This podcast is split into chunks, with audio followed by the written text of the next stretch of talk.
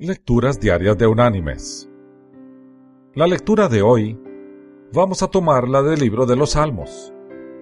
Del 133 vamos a leer el versículo 1, que dice, Mirad cuán bueno y cuán delicioso es que habiten los hermanos juntos en armonía. Y la reflexión de este día se llama Una familia feliz un viajero en Alemania vio una cosa singular en una fonda donde se hospedó. Después de la comida, el dueño colocó en el suelo un tazón grande de caldo y silbó de una manera especial. Vinieron al cuarto un perro y una rata grandes, un gato y un cuervo.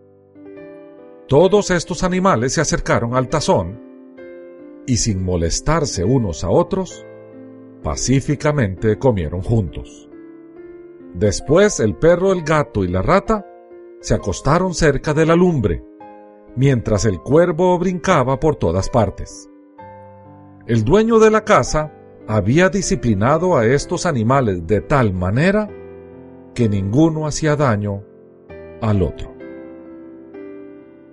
Mis queridos hermanos y amigos, si un perro, un cuervo un gato y una rata pueden vivir juntos, es posible que las personas, especialmente hermanos y hermanas en la fe, vivan juntos sin molestarse unos a otros.